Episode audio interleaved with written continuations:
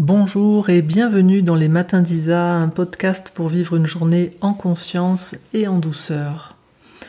Alors euh, aujourd'hui j'avais envie de continuer à vous parler euh, de notre manière de vivre actuellement face à cette situation euh, actuelle qui nous met face à nos peurs et ou qui peut nous faire vivre aussi de la tension et de la colère en lien avec euh, la vision qu'on peut avoir euh, de certains choix euh, dont on se dit qu'ils pourraient être faits différemment par les gouvernements, en particulier pour gérer cette situation. Et je suis très en lien avec le fait que voilà, ne pas avoir le pouvoir de contrôler ce qui se passe à l'extérieur de nous, c'est vraiment une opportunité de pouvoir s'exercer à contrôler nos réactions envers ce qui se passe, parce que c'est là que se trouve notre pouvoir véritable. Je trouve vraiment important de voir que face à ce qu'on peut percevoir euh, actuellement, face à notre impuissance à agir en fait sur la situation, euh, on peut être tenté soit de vouloir peut-être revenir à une forme de normal, tant est qu'on considérait comme normal euh, la manière de vivre que nous avions euh, avant tout ce qui se passe actuellement, mais en tout cas, voilà, euh, on peut en tout cas aspirer à vouloir que tout redevienne, voilà, comme avant, que, tout refonctionne à nouveau comme avant. Ou bien on peut aussi être tenté de vouloir aller vers un monde qui serait complètement différent, et dans, dans cette euh, aspiration à un monde différent, alors on va pouvoir trouver bien sûr des aspirations euh, qui viennent de notre conscience, mais aussi des, des projections de tous nos fantasmes euh, égotiques, émotionnels, voire même spirituels. Alors il s'agit cependant pas de, de, ne rien vouloir du tout, mais simplement pour moi, ce sur quoi je mets beaucoup mon attention tous ces jours, c'est d'être consciente, d'être vigilante de qui veut en moi quelque chose? Qu'est-ce que c'est en moi qui, qui, qui, est ce jeu qui est en train de vouloir quelque chose? Et pourquoi Pour obtenir quoi? Est-ce que par exemple, je suis en train de vouloir quelque chose pour fuir une réalité que je n'assume pas? Auquel cas, j'ai un signal que ben, ma conscience est en train de fuir ce que je vis dans l'incarnation. Euh, c'est mon mental à ce moment-là qui est aux commandes et qui est en train de d'essayer de, s'échapper euh, d'une situation dans laquelle il n'arrive pas du tout euh, à être aux commandes, à contrôler, à gérer. Et donc il est en train d'essayer de vouloir quelque chose pour être à nouveau en contrôle, aux commandes, et d'une manière qui va me permettre finalement de vivre des choses émotionnellement euh, qui ne soit pas trop remuante. Hmm? Ou bien il y a une autre manière de vouloir quelque chose, et à ce moment-là, j'ai le signal que c'est davantage la conscience qui est aux commandes, et dans cette, oh dans cette manière-là, on veut dire deux mots en même temps, ça va pas. manière et façon. Dans cette manière-là ou dans cette façon-là, euh, eh bien en fait, c'est ma conscience qui aspire à tout simplement manifester, concrétiser une réalité qui est déjà là. Euh, en ce cas-là, donc je suis en train de vouloir incarner ce que je vis déjà en conscience. Et là, pour moi, en termes de repères, parce que moi je cherche toujours quels sont les repères qui peuvent me permettre justement de, de me positionner consciemment, d'avoir des repères conscients. Eh bien, dans le premier cas, quand je suis en train de, d'essayer de vouloir faire quelque chose à l'extérieur parce qu'il y a une réalité intérieure que je n'arrive pas à vivre, quand je suis en train d'essayer de changer la réalité à l'extérieur de moi parce que j'arrive pas à rester avec la réalité émotionnelle euh, et, mentale que je, que je vis en moi, eh bien, je vais vouloir agir vers l'extérieur avec tension. Je, vais être assez véhément, je vais me mettre en colère, je vais être tendu, euh, je vais être sûr de moi aussi, parce que quand, quand on n'a pas d'options, quand on n'a pas des options euh multiples en nous, à l'extérieur, on ne voit plus qu'une option.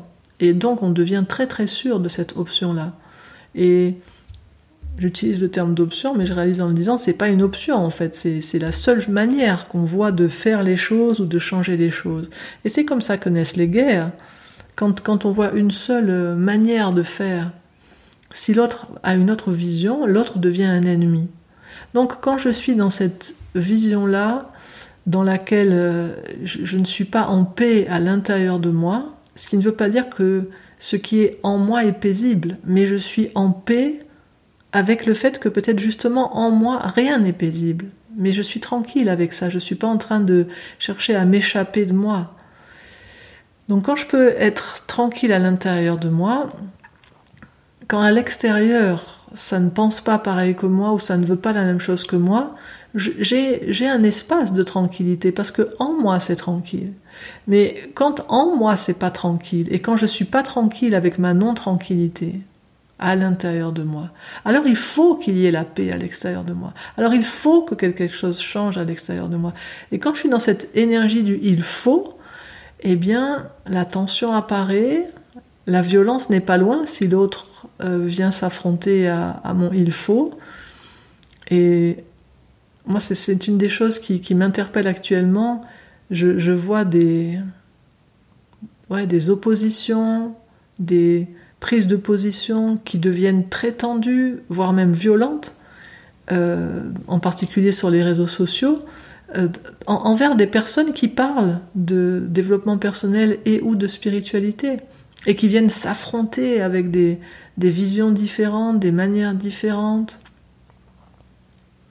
Et moi, quand je vois cette tension-là, pour moi, elle est un signal pour moi, vous voyez. Moi, je ne suis pas en train de, de parler de l'extérieur de tout ça euh, en disant, voilà, moi, je sais comment il faut faire, et puis euh, je, je, parle ou je juge de ceux qui ne le font pas. Moi, tous les jours, je me vois en train d'essayer de changer des choses à l'extérieur.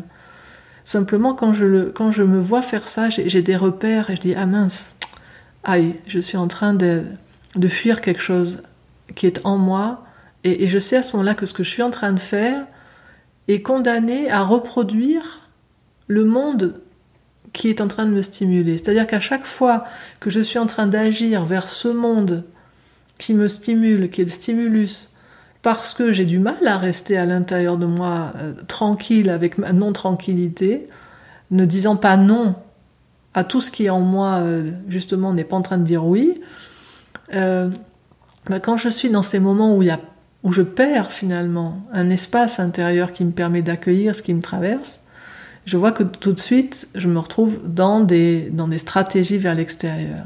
Hein. Et on se souvient que stratégie, c'est un terme guerrier, c'est un terme qui vient de la guerre. Le stratège, c'est celui qui regarde comment il va pouvoir gagner la guerre. Donc une stratégie, c'est comment je vais pouvoir gagner la guerre. Il n'y a aucune stratégie au service de la paix. Les stratégies, c'est toujours et je sais qu'on utilise ce terme partout, mais moi, vous savez que j'aime beaucoup l'étymologie et me souvenir d'où viennent les choses, ça me redonne souvent beaucoup les axes, le sens, les repères. La stratégie, c'est ce qui permet de gagner une guerre. Alors, est-ce que je suis en train d'être un stratège dans ma vie ou est-ce que, je suis en train d'être euh, quelqu'un qui veut simplement incarner, essayer d'incarner, euh, de manifester dans le monde matériel euh, le royaume de la paix intérieure dans laquelle il est en train de vivre? Et encore une fois, j'aimerais vraiment que ce soit clair pour vous qu'il n'y a aucune euh, injonction dans ce que je vous partage à devoir être en permanence euh, ce prince de la paix ou cette princesse du royaume de la paix intérieure. C'est simplement qu'on ait des repères. Exactement comme en communication non violente, quand Marshall Rosenberg avait pris ces deux marionnettes, la girafe et le chacal, pour représenter non pas ce qu'il ne faut pas faire et ce qu'il faut faire, mais bien au contraire, deux modes que nous avons en nous et qui sont là en permanence. Un mode qui est, qui est conditionné, qui agit à partir de la survie, à partir de la contraction, à partir du conditionnement, et qu'il avait représenté par chacal, et puis un mode qui agit à partir d'une connexion à sa présence, d'une connexion à ses aspirations profondes et d'une vision de la vie dans laquelle il y a une abondance euh, des ressources si on les partage. Et ça, il avait, il avait, il nommé la, girafe, celle qui a cette, cette conscience-là, et il a tiré beaucoup l'attention sur le fait que personne n'est un chacal ou une girafe. Mais ce sont deux façons de fonctionner que nous avons. Une manière conditionnée qui agit à partir de la survie et qui fait des actions tragiques, parce que les actions que qu'on pose depuis là ne nous amène jamais à vivre ce qu'on aspire à vivre, et puis une manière de fonctionner qui est beaucoup plus libre, beaucoup plus consciente, et tout le, tout le, défi quotidien étant de repérer dans, dans quelle manière je, je, suis en train de fonctionner. Moi, j'ai aucune attente de fonctionner tout le temps en mode girafe. J'ai aucune attente de fonctionner tout le temps en mode conscience. Mais par contre, il y a tout en moi qui aspire à avoir de la clarté intérieure sur qu'est-ce que je suis en train de faire, qui est, en, qui est aux commandes? Est-ce que c'est ce qui en moi a peur ou est-ce que c'est ce qui en moi est en paix? Et quand j'observe que j'ai peur, ok, je le vois. Et des fois même, je me vois agir. Des fois, je pose des actions depuis la peur. Des fois, je parle depuis la peur ou depuis la tension. Des fois, je suis en réaction. Ok, c'est ce qui est. Je veux dire, dans l'instant premier, l'instant premier étant ce qui me traverse à un instant T et qui est la résultante de tout ce que j'ai vécu jusque-là et de mes moyens du moment et de ma conscience du moment, dans l'instant premier, j'ai pas, j'ai pas la main. C'est ce qui est, c'est en train de se faire. Après, dans l'instant second, ce qui suit cet instant premier, soit là j'ai un petit peu de moyens de voir ce qui se passe, et à ce moment-là, je vais pouvoir euh, poser une action différente, fonctionner différemment, ajuster quelque chose, soit je n'ai toujours pas euh, finalement de, de, ressources, et bien je continue à fonctionner dans le même mode, qui est, qui est un mode qui n'est pas conscient. Et c'est ok. Moi, j'ai envie d'avoir beaucoup de douceur envers moi-même et d'avoir beaucoup de douceur envers chaque être humain, parce que je sais qu'à chaque instant, on fait le mieux de ce que nous pouvons faire avec la conscience que nous avons et les moyens que nous avons. Et moi, ma seule intention en partageant tout ce que je partage, et particulièrement depuis le début euh, de cette situation particulière que nous vivons actuellement, euh, moi, ma seule intention, c'est de partager des repères. Hein, c'était le nom d'ailleurs de mon podcast de la semaine dernière, repères de conscience. C'est partager des repères pour que on ait chacun, chacune d'entre nous davantage de clarté pour faire nos propres choix.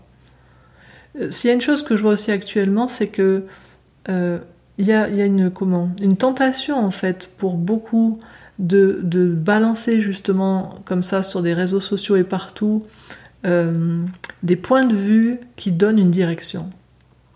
Et j'ai pu le faire aussi à un moment sans doute, et je le ferai peut-être encore, mais je vois que quand je balance un point de vue qui a comme intention, comme objectif de convaincre autrui, quand je suis dans un mode comme ça prosélite, alors on est encore là dans un endroit qui ne naît pas de la paix. Parce que le royaume de la paix intérieure ne cherche à convaincre personne, il rayonne. Il rayonne la paix. Il pose des actions au service de la paix et depuis la paix. Et ensuite, si ce qu'il fait a comme conséquence euh, une manifestation de la paix, euh, un accroissement de la paix intérieure et autour dans le monde, alors la joie grandit, et si ce n'est pas le cas, la paix demeure, mais la paix est là. Et pour moi, dans des temps que moi je vois être comme la fin d'un temps, la fin d'une époque, dans laquelle tout est en train d'entrer en collision pour que quelque chose d'autre émerge, et où je ne crois pas qu'on pourra continuer à fonctionner de la même manière, parce que trop de consciences sont justement en train de s'éveiller et de chercher à incarner leur royaume intérieur. Mais dans ces temps agités, je, repense euh, à l'Apocalypse de Saint Jean et je reprécise pour celles et ceux qui m'écoutent pour la première fois ou pour celles et ceux pour lesquels ce ne serait pas encore clair, quand je cite les textes, quand je cite la Bible, c'est simplement parce que c'est un, texte que je connais très bien, que j'ai mâché depuis 40 euh, ans, euh, ça ne veut pas dire que je me relie à une religion quelle qu'elle soit, moi je n'appartiens à aucune religion. Par contre, je prends la sagesse là où elle se trouve ou là où je la vois. Et moi, je peux extraire la sagesse de n'importe quel texte, d'une notice euh, d'utilisation d'un téléphone, enfin peu importe quoi. Je veux dire, la, sagesse, c'est comment on regarde les choses. Alors moi, j'ai de la joie à très souvent me relier à ce texte parce que je trouve dans ce texte beaucoup euh, de, phrases qui pour moi sont des supports pour ce que j'ai envie de partager. Donc voilà, je ferme la parenthèse à ce sujet. Euh, et donc dans l'Apocalypse, à un moment, il est dans l'Apocalypse de Saint Jean, plusieurs fois il est, parlé des faux prophètes. Des faux prophètes qui, émergeront à la fin des temps. Et, moi je regarde actuellement, je me dis comment dans ces temps de crise où beaucoup de voix s'élèvent, comment est-ce que justement on peut à un moment donné faire la différence? Des fois, on est un peu perdu avec toutes ces voix qui s'élèvent. Et pour moi, il y, a toujours ce repère simple. Moi, je regarde quand moi, je suis en train de fonctionner en faux prophète. Encore une fois, je ne me mets pas à l'extérieur de tout ça. Et je regarde quand je fonctionne en prophète. Quelle est la différence entre un prophète et un faux prophète? C'est la même que celle qu'on vient de voir depuis tout à l'heure. Le faux prophète, il, parle à partir de la peur. Il parle à partir de la tension. Il veut convaincre. C'est quelque chose qui, vient de cette zone, qui, qui part de la survie et qui a une intention personnelle. Le prophète, lui, il parle depuis, sa simple expérience. Euh, alors on peut dire de la vie, du divin, quel que soit le nom qu'on que, qu'on lui donne, il voit avec simplicité, et ce qui voit en lui n'est pas l'œil de son mental, n'est pas l'œil de son ego, n'est pas l'œil de sa personnalité, mais c'est l'œil universel, c'est l'œil impersonnel qui est en train de regarder et qui décrit, qui décrit ce qu'il voit, qui décrit les conséquences qu'il voit pouvoir survenir. Et dans la tradition, en tout cas dans la lignée initiatique à laquelle j'appartiens, il est dit que un bon prophète, ses prophéties ne se réalisent pas. Parce que un bon prophète, s'il partage avec suffisamment de clarté les risques qu'il voit comme étant possibles de la manière de fonctionner actuelle, et s'il partage avec suffisamment de clarté et donc de tranquillité ce qui permet de transformer la vision qu'il a d'un futur possible, eh bien, les êtres sont touchés en leur cœur, en leur âme, et posent les actions nécessaires pour que quelque chose change. Alors j'ai toujours beaucoup aimé me souvenir de, cette phrase que j'ai reçue il y a 30 ans dans ma lignée, qui disait Un bon prophète, sa prophétie ne se réalise pas. Les faux prophètes, leur prophétie se réalise parce que, en fait, euh, ce qui est dit ne permet pas finalement qu'il y ait un changement. Et là, je vois, je vois au fil des jours, des semaines, euh, dans, ce, que nous traversons actuellement, je vois comment certaines, je, vois l'évolution en fait des êtres et la mienne aussi. Euh, je vois comment certains vont vers du durcissement, euh, de la tension, combien d'autres vont vers de l'apaisement. Moi, pour ma part, je suis passé la semaine dernière, fin de la semaine dernière, je suis passé par un, un moment comme un peu d'effondrement intérieur où j'ai vraiment rencontré ce dont je vais vous parler maintenant. J'ai rencontré mon propre gardien du seuil. Et, c'est vraiment ça dont j'ai envie de vous parler aujourd'hui, c'est comment est-ce que je peux actuellement dans cette situation euh, poser le, le, pas qui va me permettre non seulement d'être au service de ma paix, mais d'être au service de la paix dans le monde et être au service non seulement d'un royaume de la paix en moi, mais d'un royaume de la paix autour de moi. Et pour cela, j'ai à regarder, est-ce que je suis dans une dynamique d'action qui cherche à agir vers l'extérieur car je ne sais pas rester avec mon vécu intérieur, ou est-ce que je suis dans une dynamique d'action qui aspire à manifester dans la matière ce que je vis déjà en esprit?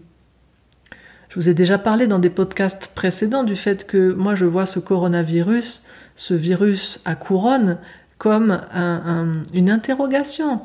Euh, je ne dis pas que c'est son intention, je ne dis pas qu'il est un messager, je ne prête, prête pas d'intention à tout ça, hein, je, n'interprète pas de cette manière. Je regarde simplement les termes et puis je regarde les synchronicités. Donc moi voilà, quand il y a un coronavirus, un virus à couronne, ben je regarde simplement euh, qu'est-ce qui se passe avec la couronne. On en a déjà parlé dans des podcasts précédents. Et là tout particulièrement aujourd'hui, je regarde sur quoi est-ce que je cherche à régner. Est-ce que je cherche à régner sur l'extériorité sur ce que Jésus appelait le monde, ou est-ce que je cherche à régner sur l'intériorité, hein, ce que Jésus appelait le royaume Et il disait, mon royaume n'est pas de ce monde. Ça, c'est vraiment une invitation à aller à l'intérieur de soi, pour rencontrer sans doute ce que nous fuyons habituellement. Et pour moi, en ce temps particulier, puisque on est dans un temps particulier de l'année au niveau initiatique, qui est le temps du passage où cette tradition, euh, et je reprécise encore en dehors de toute religion, mais moi je considère la Bible comme un manuel initiatique qui parle non pas d'une réalité historique qui a existé, et pour toutes celles et ceux qui croient que cette réalité historique a existé, je suis pas en train de dire qu'elle n'a pas existé, hein, je suis juste en train de dire, parce que j'ai vraiment beaucoup de respect pour toutes les religions et pour tous les êtres qui sont dans des religions, donc je, précise. Mais je précise simplement aussi moi quand j'en parle, pour toutes celles et ceux qui ne sont pas dans une religion, et aussi beaucoup en Occident qui ont vraiment une dent contre la tradition judéo-chrétienne, et donc qui, qui, qui, montent au plafond dès qu'ils m'entendent citer la Bible, j'aimerais juste vous repréciser que pour ma part, quand je parle de la Bible et de son contenu, j'en parle comme d'un manuel initiatique qui parle non pas de personnages ayant existé, mais de processus de conscience qui se vivent en nous. À ce sujet, d'ailleurs, je vous recommande chaleureusement le livre du pasteur Niels Fildus qui s'appelle Être un en Dieu. Euh, j'étais très touchée quand euh, il m'a écrit il y a un an pour me demander d'écrire la préface de son livre parce que, me disait-il, il s'était beaucoup inspiré et nourri de tout ce que je partage au sujet de euh, l'enseignement de Jésus depuis une vision non duelle qui est la mienne. Et ce livre est vraiment magnifique, il, contient vraiment beaucoup de, de partage justement de comment on peut envisager tous les, tout ce qui se passe dans la Bible en termes de processus de conscience et comment on peut les travailler, comment on peut cheminer avec. Il contient des tas d'exercices pratiques. Je vous mettrai le, lien euh, de son éditeur euh, dans le descriptif de ce podcast. Je ferme la parenthèse.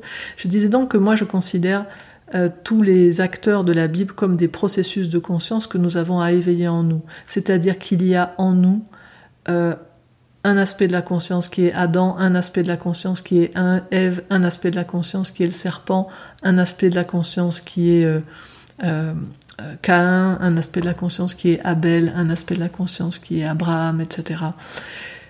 Ainsi dans toute la Bible jusqu'à Jésus, un aspect de nous qui est Moïse, un aspect de nous qui est Jésus, un aspect de nous qui est chacun des apôtres, un aspect de nous qui est Marie, un aspect de nous qui est Marie-Madeleine. Tous ces êtres décrits, tout ce, qui, tout ce qu'ils sont en train de vivre, moi, je les vis en moi comme des processus. Donc à ce moment-là, quand je prends la Bible, je regarde, tiens, de quoi me parle-t-on?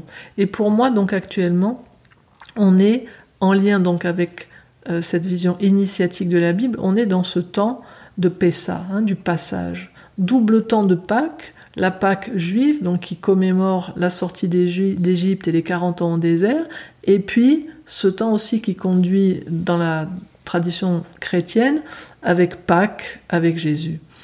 Dans les deux cas, on a la même euh, dynamique et la même symbolique. Et quelle est pour moi cette symbolique qui est très puissante euh, en ce temps? Puisque la semaine prochaine, on va entrer dans ce qui est appelé la semaine sainte, c'est-à-dire les sept jours avant Pâques, où il y a un travail très particulier qui peut être réalisé, un travail initiatique très très puissant et profond, un travail d'alchimie spirituelle. Je ne sais pas si j'aurai euh, les moyens de, proposer ça euh, la semaine prochaine, parce que ça me demande de, mettre en place beaucoup de choses en très peu de temps, mais si c'est le cas, je m'en réjouis. Sinon, ben, je le ferai pour l'année prochaine. Mais dans tous les cas, ce temps-là nous invite à aller à l'intérieur de nous pour rencontrer ce qui habituellement nous fait fuir. C'est la rencontre avec ce que la tradition appelle le dragon intérieur ou le gardien du seuil. Ce qui, dans euh, ce livre qu'est la Bible, est représenté à la fois par le désert et par la croix, c'est-à-dire des lieux où on n'a pas envie d'aller des lieux où non seulement on n'a pas envie d'aller, mais on n'a pas envie de rester.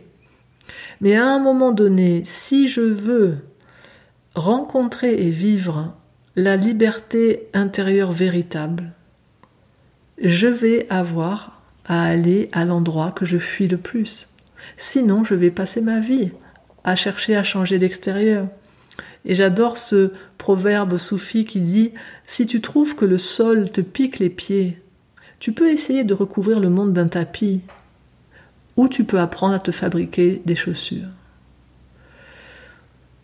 Moi, la première fois que j'ai vu ce petit texte, si tu trouves que le sol te pique les pieds, tu peux essayer de recouvrir le monde d'un tapis ou tu peux apprendre à te fabriquer des chaussures. Ça m'a tellement saisi cette image. Je me voyais tellement comme essayer toujours de d'adoucir le sol du monde, d'adoucir la manière dont les autres fonctionnent avec moi, d'adoucir la manière dont tout en fait se passe à l'extérieur de moi, d'essayer d'agir en permanence pour adoucir tout ce qui se passe autour de moi pour que ça pique pas à l'intérieur de moi.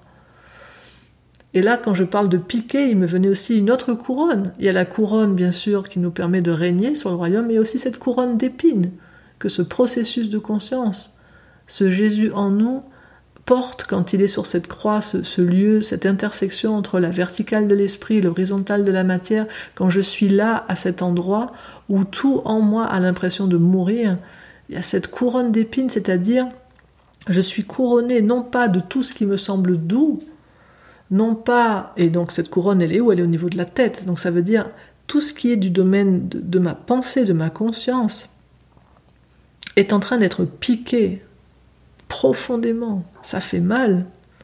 Et là, je précise, on n'est pas dans une dynamique doloriste. Je ne suis pas en train de dire il faut souffrir pour ça aille. Je suis juste en train de dire qu'il y a un moment donné où, parce que nous n'avons pas les moyens de vivre une certaine douleur, nous lui disons non. Et dans mon vocabulaire, la souffrance, c'est le non à la douleur. On ne peut pas éviter la douleur, parce que la douleur, elle fait partie de la vie, comme la mort. Hein. Mais on peut éviter la souffrance. Bouddha disait que c'était la deuxième flèche. Il disait tu peux pas éviter la première flèche qui se plante dans ton cœur. Ça, c'est la douleur simple. Mais quand tu dis non à cette douleur, alors c'est comme si tu plantes une deuxième flèche qui est la souffrance. Alors on ne peut pas éviter la première flèche, mais on peut éviter la seconde.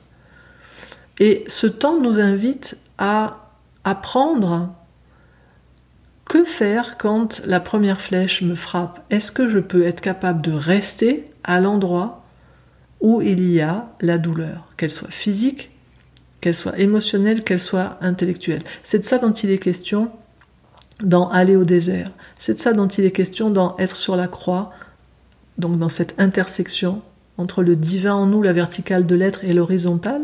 C'est de ça dont il est question.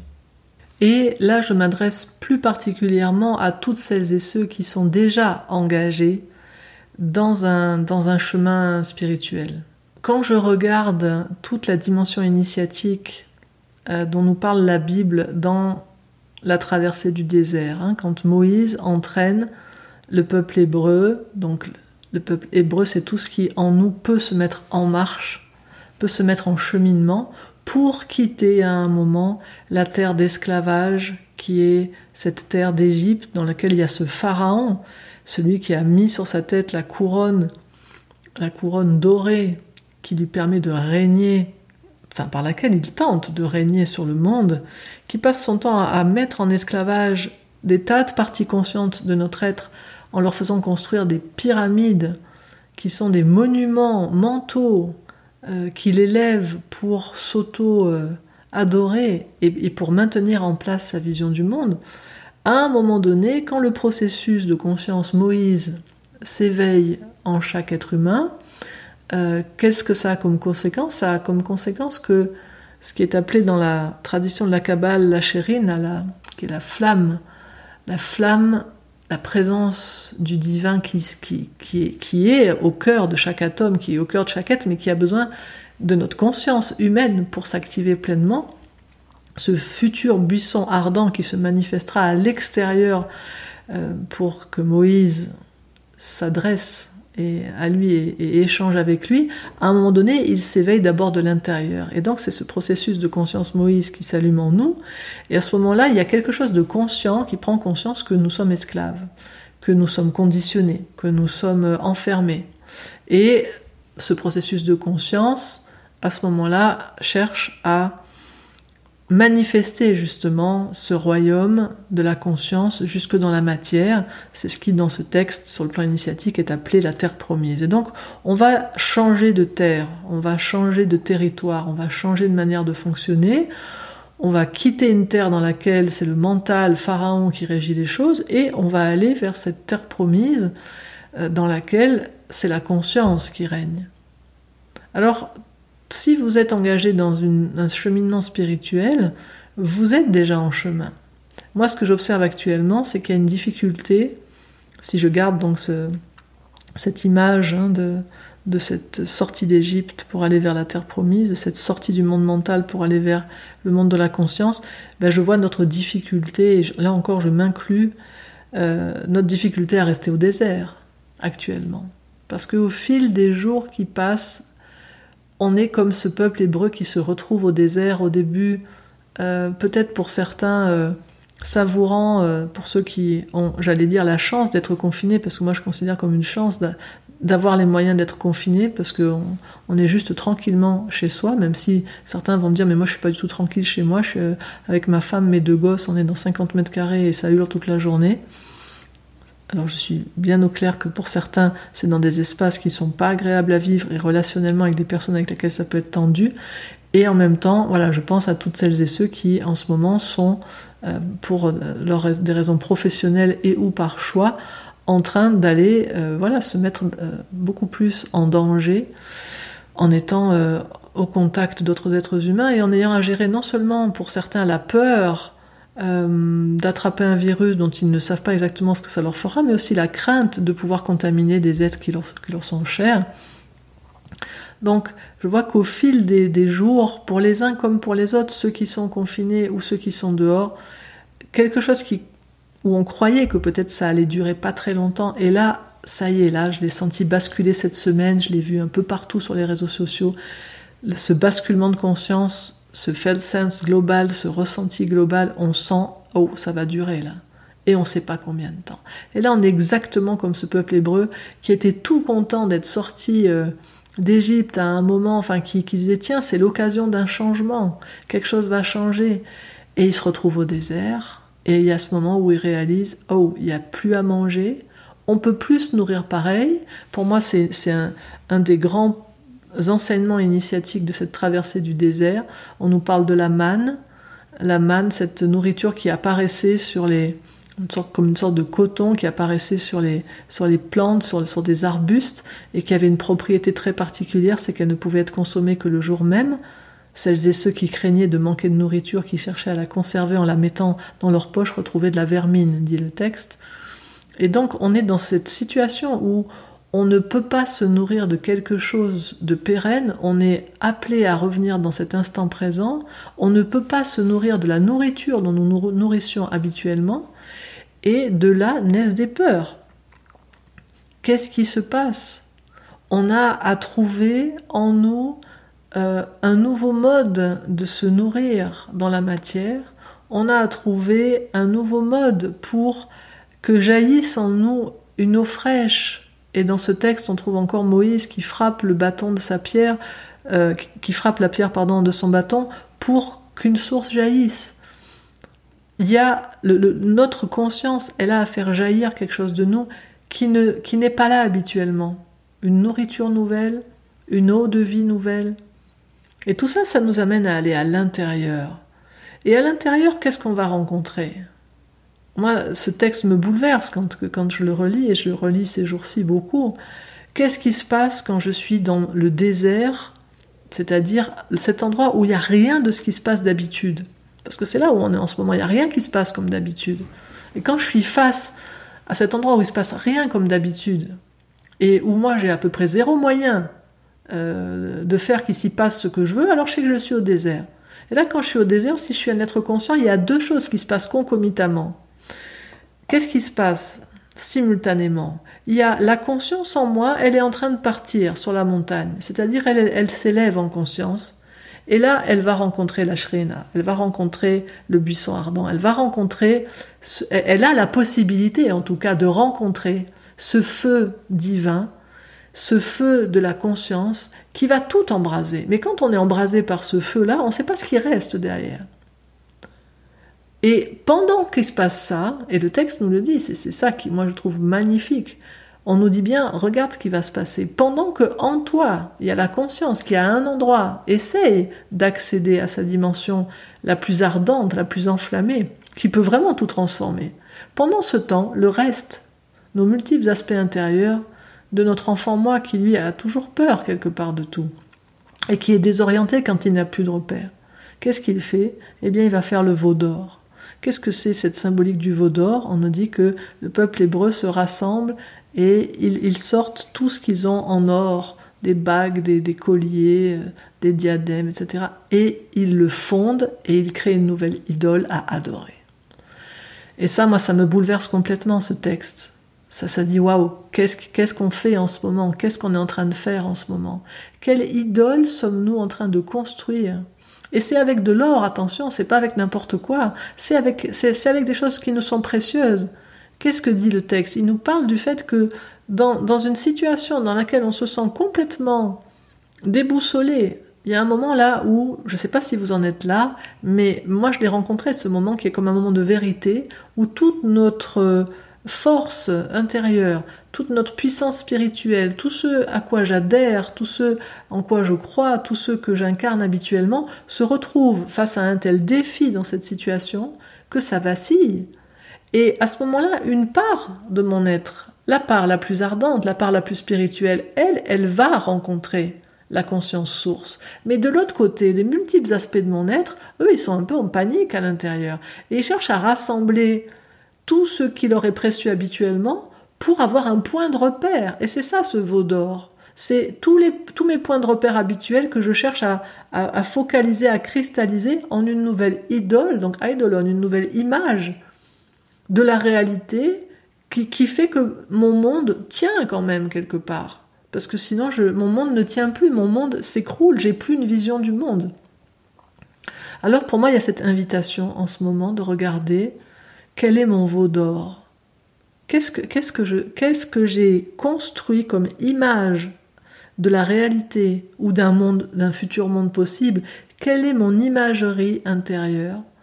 Qu'est-ce que je, qu'est-ce que j'adore en ce moment? Qu'est-ce que, quelles sont les croyances, quel est le nouveau système de pensée que j'ai mis en, place pour supporter l'âpreté de ce désert que je suis en train de traverser? Et là encore, il n'y a aucun jugement à avoir. C'est juste le voir, dire Ah, ok, tiens, c'est ça mon veau d'or, c'est ça que je suis en train de mettre en place. Et là, ensuite, regarder Ok. Est-ce que c'est possible déjà dans un premier temps que j'accueille que j'accueille mes peurs, que j'accueille la réalité de l'intensité de ce que tout ça, ça me fait vivre? Hein, moi, je l'ai fait la fin de la semaine passée. Euh, il y avait des peurs qui, sont, qui, qui ont émergé d'un seul coup en réalisant le temps que ça allait prendre. Il y a des peurs qui ont commencé à émerger là où jusque-là c'était complètement calme. Et moi j'aime ces moments où d'un seul coup on se redécouvre faillible, vulnérable. Parce que c'est là où on peut vraiment faire le pas suivant. Quand on rentre dans notre faille, quand on rentre dans notre vulnérabilité, quand on voit ce gardien du seuil, ce dragon, et qu'au lieu de le fuir, on vient et on l'embrasse. On le prend dans nos bras. On accueille notre peur. On l'invite. On lui demande, euh, voilà, qu'est-ce que, tu veux me dire, peur? Qu'est-ce que, de quoi tu as peur? Qu'est-ce que tu crains derrière ça? Et au lieu de le fuir et d'agir à partir de là, là, je vais agir avec beaucoup de force, beaucoup de tension, et je vais générer souvent de la violence. Quand je fuis mon gardien du seuil, quand je fuis ma peur, derrière, la, peur, elle est régie par Mars, hein, traditionnellement. Alors Mars, si je rencontre pas ma peur avec courage, avec mon cœur, ce qui ne veut pas dire que je n'ai pas peur, mais ce qui veut dire que je reste avec. J'ai à cœur de rester avec. Quand j'ai à cœur de rester avec ma peur, je suis courageux. Le courage, pour moi, c'est pas poser une action tout de suite, c'est juste rester avec ma peur. Ça, c'est du courage. Ça veut pas dire le courage, pour moi, ça n'est pas ne pas avoir peur. C'est je reste avec ma peur. Je la sens. Je commence par la sentir dans mon corps. Je regarde c'est où et comment qu'elle se manifeste dans mon corps. Et je reste avec, je la sens. Je suis d'accord d'avoir peur. Je suis d'accord de vivre, ça. Quand je découvre dans ce désert dans lequel je, vis cette traversée entre l'esclavage du mental et la terre promise de la conscience, entre les deux, il y a ce désert dans lequel je vais rencontrer toutes mes peurs, tout ce que je suis habituellement. Quand je peux m'asseoir avec ma peur, quand avec mon cœur j'ouvre les bras à ma peur et que je suis d'accord de ressentir la peur dans mon corps, quand je peux faire ça, je suis déjà avec un pied dans ma terre promise. Parce que quand je peux être avec ma peur, être d'accord de sentir la peur dans mon corps et rester avec elle, alors je n'ai plus peur de la peur. Et quand je n'ai plus peur de la peur, quelle paix Parce que je sais maintenant que le pire qui peut m'arriver, c'est de ressentir dans mon corps l'intensité de ce que fait vivre la peur. Mais je sais que je n'en meurs pas, et surtout je sais que je sais être avec ma peur. Je peux le vivre. Donc ça, pour moi, c'est la plus grande clé de cette traversée. Ne plus avoir peur de la peur. Ne plus avoir peur quelque part de la douleur. Ça ne veut pas dire que je l'apprécie, mais ça veut dire que je sais que je sais la vivre. Du coup, je, ne fuis plus. Et encore une fois, il n'y a aucun jugement quand nous sommes en train de fuir, simplement voir qu'on est en train de le faire et regarder à quel moment je peux m'asseoir, respirer avec, ne pas chercher à transformer tout ça. Hmm? En ce moment, par exemple, vous savez que j'ai ouvert ce groupe sur Facebook qui s'appelle Au service de la vie et je vois beaucoup, beaucoup de personnes qui ne comprennent pas pourquoi je ne publie pas certaines de leurs publications. Ils me disent, mais pourtant, ça respecte l'intention du groupe qui est de partager des pratiques et au service de la vie et c'est une très belle pratique. Pourquoi tu la publies pas? Mais je la publie pas tout simplement parce que c'est une pratique qui veut transformer, transformer la peur ou faire fuir la peur ou nous emmener d'un endroit à un autre. Alors j'en publie quelques-unes parce que oui, je sais qu'il y a des moments où on n'a juste pas les moyens d'accueillir, mais sur le fond, pour moi, ce qui est au service de la vie, c'est de pouvoir s'asseoir avec ma peur de la mort, par exemple, mais pas de chercher à la transformer. Je suis tout puissant quand je n'ai plus peur. Un être qui n'a pas peur est tout puissant dans son royaume, pas dans le monde, bien sûr, pas à l'extérieur de nous, mais à l'intérieur. Et quel est cet endroit nous sommes appelés à vivre Quelle est cette terre promise? C'est à l'intérieur. Jésus d'ailleurs, qui a à peu près tout dit, il disait d'une part, mon royaume n'est pas de ce monde, et par ailleurs, il disait, je vous laisse ma paix, je vous donne ma paix, ma paix n'est pas de ce monde. Donc cette paix-là, qui est la, paix intérieure, la cité de la paix intérieure, Yerushalayim veut dire la cité de la paix, la Jérusalem céleste, la Jérusalem de la conscience, c'est pas un lieu sur terre, d'ailleurs on voit ce lieu sur terre combien il est en guerre, c'est un lieu que nous avons à construire à l'intérieur de nous, cette cité de la paix à l'intérieur. Quand je peux m'asseoir à l'endroit de ma plus grande peur, à un moment donné, je vais découvrir que je suis en paix. Et là, depuis là, quand je commence à avoir cette vision, à dire, ok, je vais arrêter de fuir le désert, je vais arrêter de fuir la, croix, tout ce qui me semble pouvoir me crucifier, tout ce qui me semble pouvoir me faire du mal, je vais arrêter de fuir cette couronne d'épines, je vais, je vais, non pas par dolorisme, parce que je crois qu'il faut avoir mal pour trouver la paix, mais parce que je sais que c'est seulement quand je fais face à ma peur, quand je fais, quand je reste avec ce que je crains le plus, que je deviens à ce moment-là euh, celui, celle qui, qui gouverne à l'intérieur de moi ce royaume. Et depuis là, ou concomitamment avec ça, je peux aussi commencer à poser des actions au quotidien au service de la vie, c'est-à-dire faire des petites choses au quotidien qui vont dans le sens de prendre soin de mon intériorité, nettoyer ma maison, en sachant que tout ce que je fais à l'extérieur, tous ces gestes-là, c'est des gestes que je pose pour l'intérieur de moi. Je vais nettoyer ma maison, je vais, je vais regarder tout ce que, voilà, tout, ce qui n'est pas euh, euh, ajusté à, à, ma vibration actuelle, à ce que je suis maintenant. Je vais ranger, je vais jeter des choses, je vais classer des choses, je vais nettoyer des choses. Je vais aussi prendre tout ce qui est peut-être abîmé et puis je vais le réparer. Et puis tout ce que je peux pas réparer, ben, là aussi je vais le recycler. Ça peut être dans la matière, ça peut être dans les factures, ça peut être dans les mails, ça peut être dans les meubles, quoi que ce soit. Et tout ce qui n'est plus utile, alors je le redonne. Hmm? Je le recycle. Et puis je peux aussi regarder comment je peux euh, planter quelque chose. Et si j'ai pas un jardin, si j'ai pas un balcon, ça peut être juste semer une petite graine dans un pot, mais poser une action concrète où je manifeste dans le monde quelque chose de la force de vie qui jaillit, qui grandit. Et faire toutes ces choses-là, ces petites actions simples au quotidien, avec voilà cette attention, cette vigilance que je vais choisir de porter chaque jour à regarder comment je reste actuellement, dans ce désert intérieur, comment je reste dans cet espace pour que plutôt en moi s'allume ce feu intérieur, comment je m'offre à ce feu intérieur, comment je demande intérieurement au feu de mon être euh, que ta volonté soit faite, une volonté qui n'est nulle autre que celle que je suis. Et comment je m'abandonne à tout ça, comment je m'offre à tout ça plutôt que d'essayer de continuer à avoir une main mise à l'extérieur? Alors je fais vraiment le vœu que les quelques pistes que je partage aujourd'hui dans ce podcast, ça, vous donne des repères en cette période particulière et que ça vous permette de vraiment euh, voilà, vous positionner dans ce désert que nous traversons en ce moment d'une manière qui vous permet d'accueillir avec chaleur, avec bienveillance tout ce qui émerge en vous plutôt que de le fuir et qui vous permet de faire alliance avec vos gardiens du seuil et de faire ce passage, de, faire ce pas du sage que nous sommes chacune, chacun invités à faire actuellement et qui, dans ma vision, est ce qui contribuera le plus pour le monde.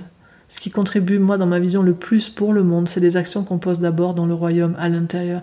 Et ensuite, depuis là, toute action que celui qui a accepter de faire ce travail dont je parle depuis tout à l'heure, toute action qui va être posée depuis cet espace de paix, il va avoir de grands impacts au niveau de l'humanité. Alors que les actions que nous posons lorsque nous sommes en fuite de notre intériorité, elles ont toujours la même conséquence qui est la violence ou la tension. Alors j'ai vraiment voilà, une aspiration à ce qu'on puisse chacune, chacun concrétiser ce royaume de la paix et je fais le vœu que ce podcast y participe à sa manière. Et si vous avez aimé ce podcast, comme d'habitude, vous pouvez bien sûr le partager sur vos réseaux sociaux. Vous pouvez aussi, si vous souhaitez amplifier en fait la diffusion de ce message, vous abonner à ma chaîne et sur les différentes plateformes. Vous savez sans doute que les algorithmes des différentes plateformes favorisent toujours les chaînes où il y a plus d'abonnés. Vous pouvez aussi laisser un commentaire et sur Apple Podcast aussi laisser un nombre d'étoiles correspondant à votre appréciation et un commentaire. Et bien sûr, vous retrouverez tous les précédents matins d'Isa sur ma chaîne qui leur est dédiée sur les différentes plateformes et aussi sur mon site au cœur du vivant.com dans la rubrique ressources puis audio. Et je vous dis à samedi prochain pour un nouvel épisode. Au revoir.